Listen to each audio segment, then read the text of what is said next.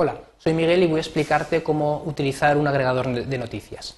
Los objetivos son que aprendas a suscribirte a distintos sitios web, a utilizar el navegador eh, y el lector de noticias para acceder a esos contenidos y organizarlos y compartirlos con los demás. Los feeds o los RSS son una herramienta que nos van a permitir suscribirnos a sitios web que cambian eh, de forma más o menos eh, continua, como periódicos online o blogs, por ejemplo. Los podéis identificar fácilmente porque en la barra de direcciones o en algún otro lugar del navegador aparece este símbolo que es el que representa esos enlaces que nos van a permitir suscribirnos a un sitio y estar al tanto de los cambios que se produzcan en la web para poder acceder a todos los sitios de una forma centralizada desde una única página, necesitamos un programa especial que se llama un agregador o un lector de noticias que podemos tener instalado en nuestro disco duro o, como es el caso que vamos a ver, utilizarlo directamente desde un navegador, de manera que podemos acceder a esa herramienta desde cualquier ordenador en el que estemos. La aplicación que vamos a utilizar es Google Reader,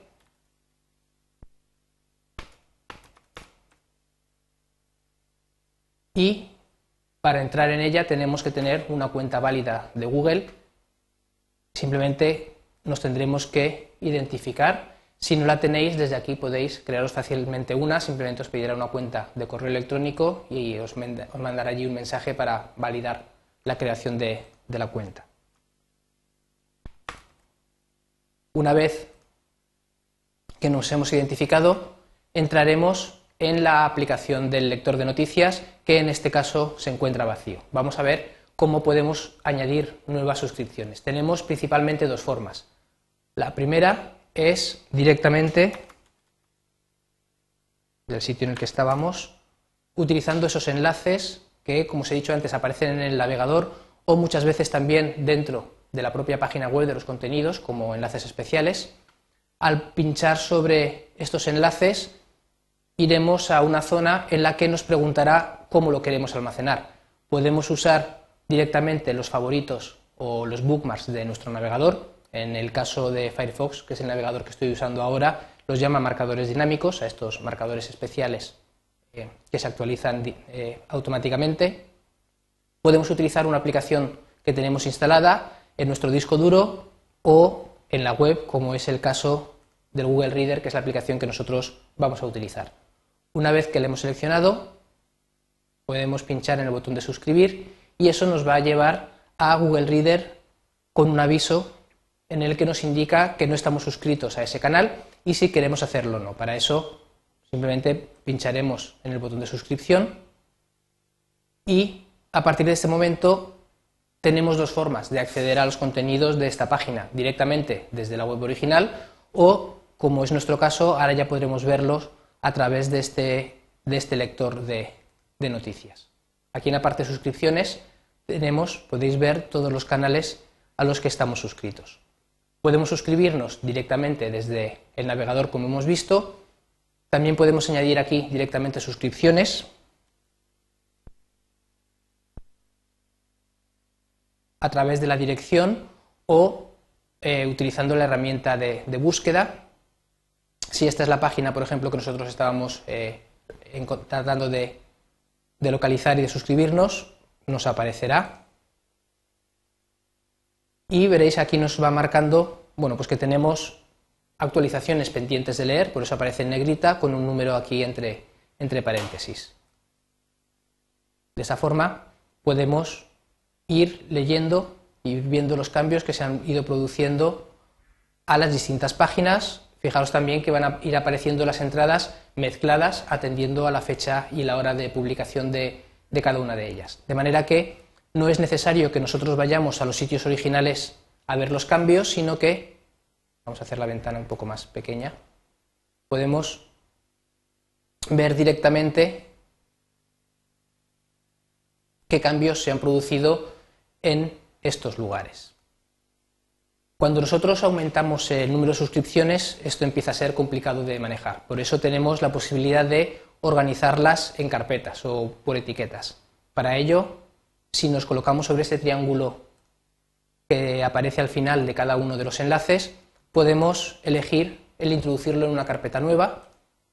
Por ejemplo, en este caso, como son blogs tecnológicos, voy a crear una carpeta llamada tecnología y automáticamente nos va a ir clasificando, nos va a permitir clasificar todas esas entradas por temas.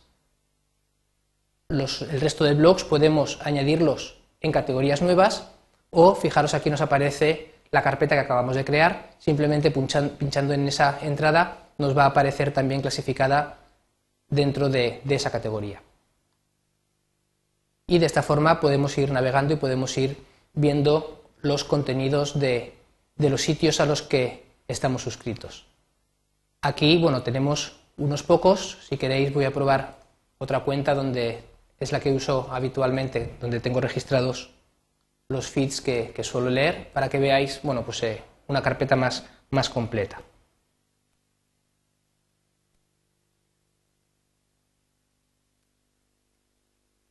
¿De acuerdo? Aquí podéis ver, bueno, estos han sido los cambios que se han producido en apenas eh, un par de horas de varios canales, están aquí clasificados en distintas categorías y qué cambios se han ido produciendo en cada una de ellas, pues cuántas entradas nuevas tenemos. Esas entradas podemos verlas en forma de lista, que es más cómodo cuando tenemos muchas entradas pendientes, o directamente en formato expandido, viendo la anotación completa, podemos cambiar utilizando esas dos opciones que tenemos aquí arriba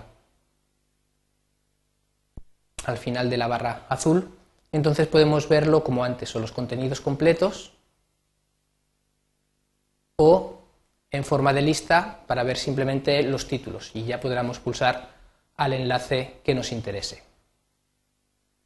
Cada una de estas anotaciones, además, podemos compartirla con más gente y podemos etiquetarla también eh, con, con, términos, eh, con etiquetas eh, adicionales.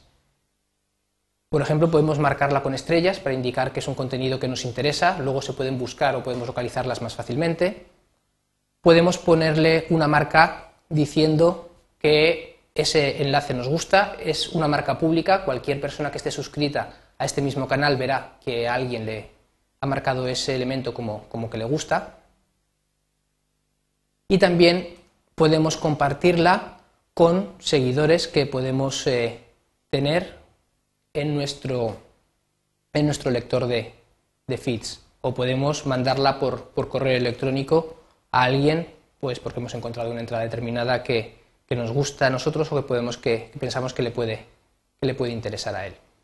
De esta manera eh, tenemos una forma más eh, rápida de estar pendientes de qué cambios se están produciendo en la web y de poder leerlos de forma centralizada y de forma sencilla a través de un único punto en lugar de estar continuamente saltando y cambiando de un sitio a otro.